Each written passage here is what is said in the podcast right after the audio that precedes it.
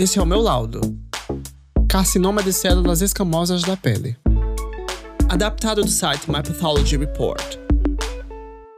Antes de começar, alguns fatos importantes. O carcinoma de células escamosas é um tipo comum de câncer de pele que começa a partir das células escamosas na superfície da pele. A maioria dos tumores ocorre em adultos mais velhos, na pele exposta ao sol, geralmente como resultado das células da pele serem danificadas pela luz ultravioleta do sol. A pele é composta por três camadas: epiderme, derme e gordura subcutânea. A superfície, a parte que você pode ver quando olha para a pele, é chamada de epiderme. A derme está logo abaixo da epiderme. A derme é separada da epiderme por uma fina camada de tecido chamada membrana basal. A derme contém vasos sanguíneos e nervos, e abaixo dela existe uma camada de gordura chamada tecido adiposo subcutâneo. O carcinoma de células escamosas, ou carcinoma espinocelular, é um tipo comum de câncer de pele. Ele se desenvolve a partir das células escamosas da epiderme. A maioria desses tumores se desenvolve em áreas do corpo expostas ao sol e começa a partir de uma lesão pré-cancerosa chamada carcinoma escamoso in situ. No carcinoma escamoso in situ, as células tumorais são encontradas apenas na epiderme. Já no carcinoma de células escamosas, essas células rompem a membrana basal e entram na derme abaixo, ao que se chama de invasão. Assim que as células tumorais entram na derme, elas podem se espalhar para outras partes do corpo, como os gânglios linfáticos, os linfonodos, e o movimento das células tumorais do tumor para uma parte diferente do corpo é chamado de metástase. Os patologistas usam um termo chamado grau de diferenciação para descrever a diferença entre as células cancerosas e as saudáveis normais. Há três possibilidades: bem diferenciadas, quando as células tumorais são praticamente iguais às células saudáveis, moderadamente diferenciadas, quando ainda existe alguma semelhança, e mal diferenciadas, quando a semelhança é quase nula. Neste último caso, testes adicionais como a imunoistoquímica podem ser necessários para fechar o diagnóstico.